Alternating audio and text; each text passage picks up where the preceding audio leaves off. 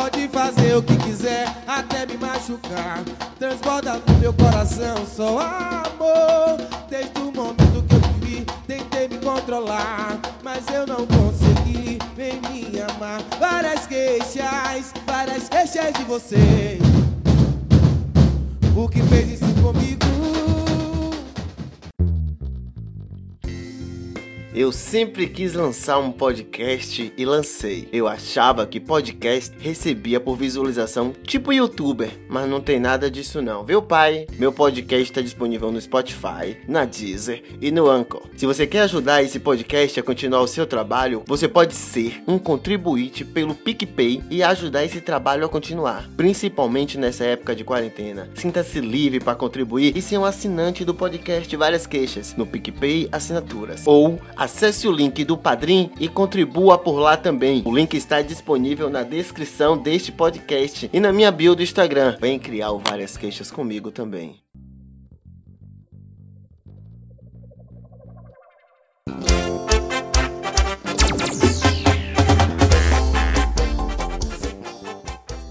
Começando mais uma gravação desse podcast maravilhoso que faz o seu coração vibrar. Como é que tá a sua quarentena, meu bebê? Tá na paz do Senhor Jesus? Diz pra mim, diz pra mim, diz pra mim, diz do fundo do meu coração. Tá furando a quarentena pra dar aquela furadinha? Eu espero que não. Que Jesus te mantenha dentro de casa e aquete esse demônio saidor, furador de quarentena que assola a sua vida. O episódio de hoje tá muito gostosinho. Vamos falar sobre aquilo que todo mundo gosta, sobre aquilo que todo mundo quer. E se tem uma coisa que marca o ser humano, seja ele homem, seja ele mulher, é a sua primeira vez. Eu não tô falando da primeira vez que você vai pra escola, nem tão pouco da primeira vez que você dá PT, muito menos da primeira vez que você toma uma surra, tão pouco da primeira vez que você saiu na mão com alguém. Eu tô falando da primeira vez que você teve uma experiência sexual, uma experiência maravilhosa do grande dia que você transou, que fez amor gostosinho, que rolou aquele mete cuetê, a furunfada, aquele dia danado que você sentou gostoso pela primeira vez, aquele dia danado que você botou com raiva. Quase ninguém tem uma maravilhosa primeira vez. 80% das pessoas têm péssimas primeiras vezes. Meu querido ouvinte, como é que foi a sua primeira vez? É sobre isso que quero falar com vocês nesse episódio. Nesse episódio você vai ouvir a história mais triste da minha vida, o, o dia que eu perdi a minha virgindade, a minha primeira vez, ou no popular, o dia que eu perdi o meu lindo cavacinho. Eu adoro contar história, mas eu adoro contar história mesmo. As histórias da minha vida são todas completamente loucas. São histórias que até eu mesmo duvido que eu já entrei nelas. Se eu pudesse voltar no tempo, acho que eu faria meio mundo de coisa diferente. Eu não tenho essa hipocrisia não, de ficar, ai, eu não mudaria nada do que eu fiz. Mudaria sim, mudaria pra caralho, você é doido. Se eu pudesse botar bem, foi a primeira relação poligâmica da minha vida, se assim eu posso dizer. Foi uma relação totalmente não monogâmica, porque eu sabia que ela ficava com outras pessoas, não tinha ciúme disso, e ela gostava de ser um espírito livre e aventureiro. Véi, você não tem noção. Eu senti quando eu passei por eles e vi eles debaixo do pé de jamelão, conversando naquela sutileza que algo iria rolar. E adivinha, eu queria participar daquilo. Eu sabia que aquele dia era o meu dia, era o meu momento. Enganei manhã que eu tinha pegado o ônibus, manhã foi pra igreja e eu voltei e fiquei conversando com eles debaixo do pé de jamelão. Conversa vai, conversa vem, alguém toca no assunto do sexo. Sendo que dois dias antes, eu mais esse menino estávamos totalmente confusos e com medo de ter engravidado com ela só roçando, porque a gente não sabia como é que engravidava direito e a gente estava com medo de engravidar ela. Você sabe ter uma ideia de como eu era tão retardado que um dia a gente estava brincando na rua, e minha rua não tinha asfalto nessa época. Eu estava escavacando no chão enquanto a gente brincava. Eu começava na rua e eu achei uma camisinha. Eu peguei essa camisinha com a mão e desenterrei ela do chão. Naquele exato momento foi o dia que eu peguei AIDS. Pelo menos foi o que meus amigos me falaram e foi o que eu acreditei por uns dois meses. Eu tinha AIDS porque eu peguei uma camisinha com a mão. Então já se sabe que ia dar merda esse meu relacionamento desse dia. E nisso ela fez uma comparação de quem fazia melhor. Como é que ela podia me comparar se eu fazia melhor se eu nem tinha pinto direito para meter em ninguém? Como é que ela ia me comparar com isso? O pau de Jean já era maior. Por que o pinto de Jean já era maior? Porque o pinto de Jean já era um pinto de um menino adolescente. Jean já era mais adolescente. Eu era ainda um pré-adolescente com pintinho em formação. Mas ela se importava com isso? Não. Ela perturbou meu juízo com isso. E aí, meu filho, o macho dentro de mim, o ser heterossexual, precisava mostrar a todo custo que ele sabia foder também. Porque ela chegou para mim e falou: Eu não gosto de fazer com Danilo porque Danilo só sabe roçar, Danilo não tem nem pinto para meter direito. Jan, Jan não. Jan já faz gostoso. Jan já mete assim, Jan já sabe fazer direitinho. Jan me deixa molhadinha. Eu nem sabia que porra é ficar molhadinha, caralho. Como é que você tá querendo que eu te deixe molhadinha também? Se eu mal sei o que é isso que você está falando. Eu achava que Jan deixava ela molhadinha, suada, suada, entendeu? Porque eles faziam muita coisa e voltava suado. Eu achava que esse era o molhadinha. Enganado estava eu. Prontamente eu peguei e falei: a gente pode fazer lá na minha casa. Minha mãe não está em casa, minha mãe foi pra igreja e eu sei como entra em casa. Eles logo ficaram felizes. Por quê? Porque eu estava proporcionando sexo para eles e com isso eu ganharia um sexo também de presente para mim. Meu Deus do céu, por que eu não fui pra minha igreja orar? Por que eu não fui ficar no reteté com manhã? Por que eu não fui pra casa de minha tia comer macarrão com soja? Minha tia só fazia macarrão com soja no domingo. Não, fui transar. Mas eu vou me arrepender. Escutem o que eu tô dizendo para vocês. Eu vou me arrepender desse meu ato. Eu sabia abrir o portão de casa igual um ladrão, sabe?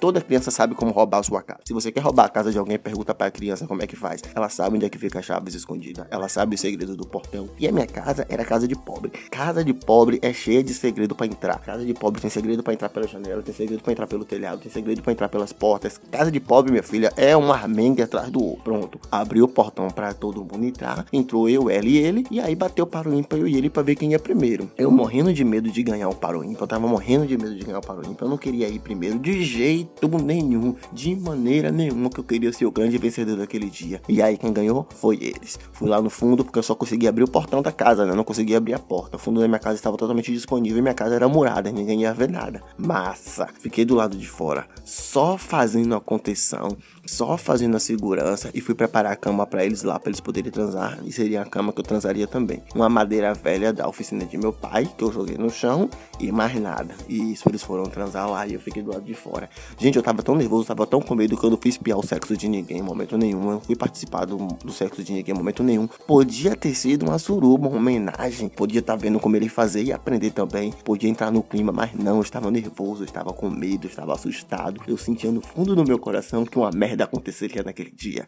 E é chegado o momento da minha vitória. Mentira, o momento da minha derrota. Ela me chamou, ele passou por mim com um sorriso enorme na cara e falou: Vai lá. E eu fui lá. Chegou lá, ela fez a pequena análise, pequena, porque ela estava analisando meu pinto e o meu pinto era totalmente pequenininho. Ela fez a pequena análise e chegou à constatação que eu não sentiria nada se eu colocasse no chibiozinho dela. Então ela me fez uma proposta: Olha, se você colocar aqui, você não vai sentir muita coisa e eu também não vou sentir muita coisa. Menosprezando sempre o meu pinto, desgraçada. Se você colocar atrás, é, meu querido, ela me ofereceu o furico para eu perder a virgindade. Massa. Se você colocar atrás, vai ser melhor para você, vai ser mais gostoso para você, vai ser mais gostoso para mim. Desgraçada. Como é que você fala com um ser humano que está prestes a perder a virgindade, que se ele colocar no seu furico vai ser mais gostoso para você e para ele? Puta que me pariu. Vai Danilo caminhando e sorridente, baixei as calças, ela ficou de quatro. Eu vi aquele negócio olhando para mim, eu fiquei olhando para aquele negócio, esperando ela terminar o tutorial, mas o tutorial já tinha terminado. A partir desse momento, eu quero que você faça a breve visualização da anatomia corporal do físico do meu de 12 anos. O pinto de alguns garotos tem algo chamado de freio peniano. Eu acho que o nome é esse, não sei, mas é um freio. Não sabe o que é um freio? Sabe essa carnezinha que tem embaixo da sua língua, que prende a sua língua a um pedaço da sua boca? Exatamente. Perceba como ela é um freiozinho, não permite que a sua língua suba muito. E essa pelezinha aí mesmo que você lembrou que você tem. Eu tinha essa pelezinha grudando a glande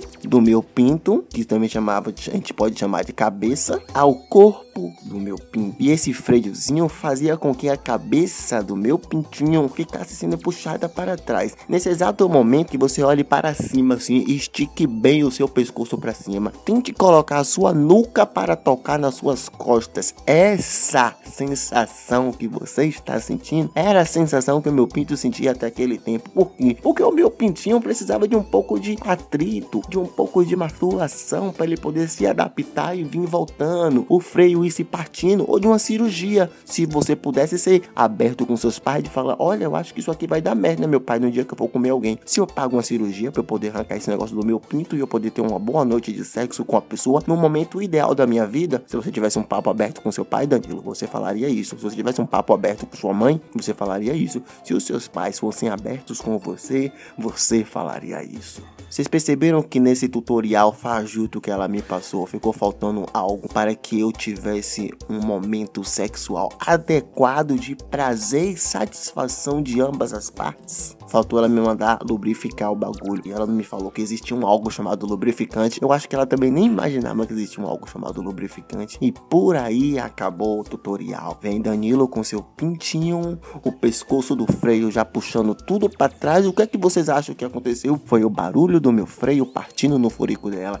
Oh, situação desagradável. Você sentir que o seu pinto está partindo no meio. Você olhar para o seu pinto e ver que tem sangue saindo do seu pinto. Você ficar desesperado sem saber se o seu pinto é uma navalha que cortou o furico dela e tá sangrando tudo. Ou se seu pinto ficou metade dentro do furico dela e metade do lado de fora. O que é que você vai fazer? Eu não sei. Eu era uma criança de 12 anos, totalmente assustada, vendo meu pinto sangrar, vendo o furico dela sangrar, vendo sangue saindo de todas as partes e ficando com muito medo. Eu estava com muito medo muito medo de verdade. Ela mandou manter a calma. Ela disse: Calma, você acabou de perder o seu cabaço. Não, minha filha, eu não perdi meu cabaço, não. Ele foi destruído, ele foi dilacerado. O que vai acontecer da minha vida a partir daqui? Eu vou ter uma hemorragia aqui na minha casa sozinho. Quando minha mãe tá na igreja, minha mãe vai voltar da igreja e vai me ver com meu pinto pro lado de fora, sangrando pra porra. Isso vai ficar na cabeça de minha mãe pra sempre. Minha mãe vai se matar, minha mãe vai morrer, minha mãe vai virar um alcoólatra. Eu já estava desesperado e tudo isso passava na minha cabeça. Eu estava muito desesperado. Eu era uma criança assustada naquele dia. Ela limpou o furico com a roupa que estava do lado, limpou o sangue, mandou eu lavar o meu pinto. Disse que quando minha mãe chegasse, era pra eu fingir que eu caí e me ensanguentei, que minha mãe me daria um anti-inflamatório e esse anti-inflamatório serviria para o meu pintinho. E foi-se embora, me deixou ali, ensanguentado, sofrendo. Eu passei 15 dias da minha vida sem usar uma cueca, porque se usasse a cueca, doía e ardia. Eu passei 15 dias da minha vida sem fazer xixi direito, porque eu fazia xixi e ardia. Tudo ardia, tudo doía. E eu não podia falar nada para ninguém, porque o que eu tinha feito era muito errado. Não era nada de errado. Era apenas um adolescente descobrindo que não devia fazer aquilo que a mãe falou que não era para fazer. Eu aprendi da pior forma. Depois que eu perdi a minha virgindade nesse dia, eu fiquei dois anos sem tentar fazer sexo novamente. Dois? Não, fiquei três anos sem tentar fazer sexo novamente. A minha segunda vez, que foi a primeira vez de verdade, demorou três anos. E foi uma, uma segunda vez um pouco horrível, porque eu já estava um pouco mais praticando a masturbação, é claro. Eu vim sentir prazer pela primeira vez numa masturbação. Eu lembro até hoje do prazer que eu senti, porque eu estava no campo jogando bola e os meninos estavam falando de punheta. E aí me falaram de punheta. E eu falei, hum, interessante. E quando cheguei na minha casa, eu falei, bora tentar ver se isso acontece. Tentei ver se isso acontecia, tomando meu banho por uns 25 minutos, até que eu consegui gozar pela primeira vez. E eu lembro do prazer até hoje que eu senti pela primeira vez, porque me deu um negócio nas pernas, minhas pernas ficaram fracas. Eu caí assim, ó, pelos cantos do banheiro. Foi perfeito, foi perfeito, foi perfeito, foi perfeito. Saudade desse prazer indescritível. Mas foi uma coisa que me deixou traumatizado por um bom tempo, velho. Porque até hoje eu conto nos dedos as vezes que eu fiz sexo anal. Até hoje eu não consigo fazer sexo anal sem pensar que eu vou perder metade do meu peito dentro de uma pessoa de novo. Eu tenho total certeza. Até hoje eu fico assustado quando eu penso em sexo anal. Então, gente, faça essas porra de você direito. Se você é virgem, não tenha nenhuma pressa de perder sua virgindade. Segure por mais tempo, ou segure sua onda. Essa é a história da minha perca de virgindade. Essa é história do dia que eu perdi o meu cabaço. É uma história engraçada, é uma história engraçada, mas é uma história dolorida, é uma história traumatizante para mim. Foi uma história que me fez sofrer por muitos tempos na minha vida. Foi uma história que prejudicou os meus talentos sexuais. Graças a Deus que eu tive tempo suficiente para esperar as coisas acontecerem comigo mesmo. Mas o meu desejo exacerbado de perder a minha virgindade só para me tornar homem o mais rápido possível fez com que isso acontecesse comigo. Vocês estão entendendo o teor? Então, bênção de Jesus Cristo que tem filhos, estão me ouvindo. Conversem com seus filhos, dê tempo ao tempo para os seus filhos. Seus filhos vão perder a virgindade. Não adianta vocês querer trancar eles dentro de casa para eles não transarem. Suas filhas, principalmente. Porque vocês deixam os gados no meio da rua fazendo o que bem quer e quer trancar as ovelhinhas dentro de casa. Mas vamos tratar essas coisas direito, pô. Conversa com seus filhos, leva seus filhos ao médico. O que precisa de verdade é ter educação sexual. E educação sexual tem que partir dentro de casa. Porque quem colocou ele no mundo foi você, né? Quem colocou ela no mundo foi você, né? E foi como transando. Então vai conversar com seus filhos sobre sexo para que coisas que aconteceram assim comigo não aconteça com seus filhos, porque eles vão estar espertos, vão estar sagazes no bagulho, tá ligado? Transar é uma parada que é normal pra caralho, porque nós somos humanos e ser humano. Esse foi o meu trauma, essa foi a situação que aconteceu comigo, mas pode acontecer de uma maneira totalmente diferente para você. Então é isso, já sabe do que aconteceu na minha vida, já sabe de todo o sofrimento peniano da virgindade perdida de Danilo Gonzaga Santiago que quer voltar no tempo, mas tem outras pessoas, né? Tem outros casos e tem outras situações. Eu trouxe dois casos que se interessaram muito em contar a sua vida e agora nós vamos dar uma ouvidinha nesses áudios bacana que eu recebi contando suas histórias boas, engraçadas e divertidas. Vamos ao primeiro áudio na gruva brincadeira gostosa, metedeira maravilhosa. Solta pra mim, pai, solta!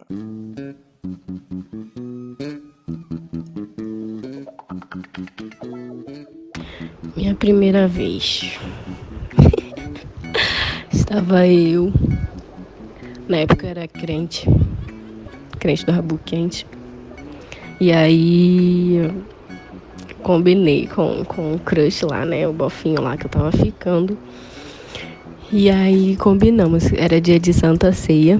Eu falei, minha mãe me deixou na porta da igreja, já tinha já tava tudo esquematizado com boy. Os pais dele também eram da igreja. E aí cada um estava na sua igreja, cada um dos pais. E ele estava sozinho em casa. Fomos, né, ele me buscou na igreja, fomos para casa dele.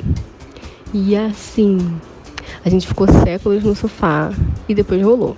Mas o fato mais engraçado foi que eu faltei a Santa Ceia para dar. Esta foi a minha primeira vez.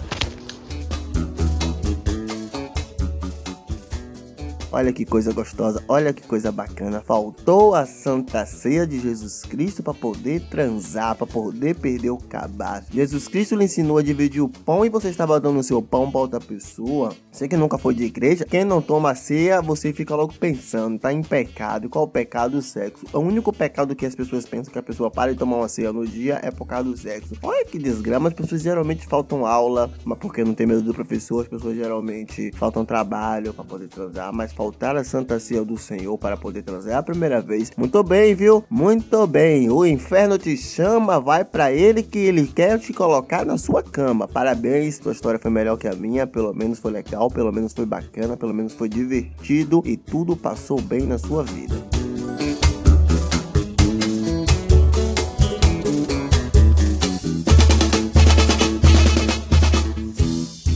Vamos para mais uma história bacana, mais uma história deliciosa. Diz para mim, meu anjo, como foi que você perdeu essa virgindade? Como é que você deu adeus ao seu cabaço? Basicamente, eu, desde criança eu tive muito acesso a, tipo, algumas informações relacionadas a sexo e eu ficava me questionando será que isso é tão bom? Aí eu tinha uma curiosidade tremenda. Aí depois de um aniversário meu, assim, meados de um aniversário meu, um menino da escola, tipo, se apaixonou por mim, falou várias coisas, e é porque, tipo, a gente se odiava antes. Eu não entendi nada. Eu pensei, ah, já que eu não confiava em ninguém pra fazer isso, agora eu vou fazer com esse menino, né? Que tá dizendo que gosta de mim aí, não sei o quê. Aí a gente marcou, né? De ele ir lá pra minha casa, porque, tipo, na minha casa tinha um portão principal e tinha um portão secundário, que mais tarde eu usaria para encontrar meu ex-namorado e ir pra casa dele à noite, escondido. Enfim, é esse meu amigo que, que estudava comigo passou essa, esse portão lá de casa e foi para o quarto que é nos fundos da minha casa. Aí meu pai quase pegou a gente e tal, mas não pegou. A gente transou, foi muito esquisito, cara. Foi muito estranho mesmo, sabe? Muito, muito estranho. E eu fiquei pensando, cara, é isso que as pessoas falam que é tão bom. Não é tão bom assim. E tipo, eu peguei um trauma tremendo de camisinha de sabor, tá ligado? A camisinha estourou na hora também. Nossa, eu detestei. Eu passei um tempo sem falar com ele, depois a gente virou amigo e eu passei tipo um ano depois disso sem transar. Porque eu, eu traumatizei, eu fiquei, gente, isso é muito ruim, não é possível que as pessoas achem isso bom.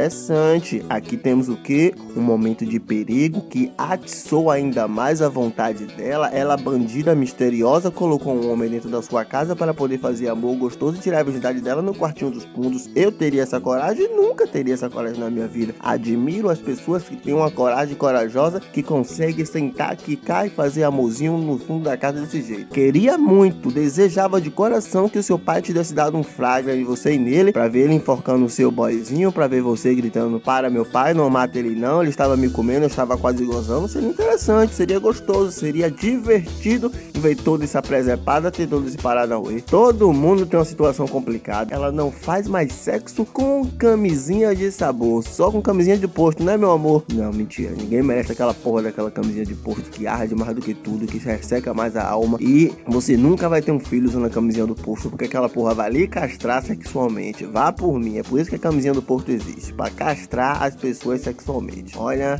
olha, olha, olha, viu? Olha, olha, olha. Obrigado você que se interessou e que nos ouviu até aqui. Foi muito interessante esse papo, foi muito maravilhoso esse momento que estivemos juntos, tá? Eu sou Danilo Santiago e agradeço você por ter me ouvido até aqui. Fiquem com Deus e até o próximo episódio. Várias queixas, bebê.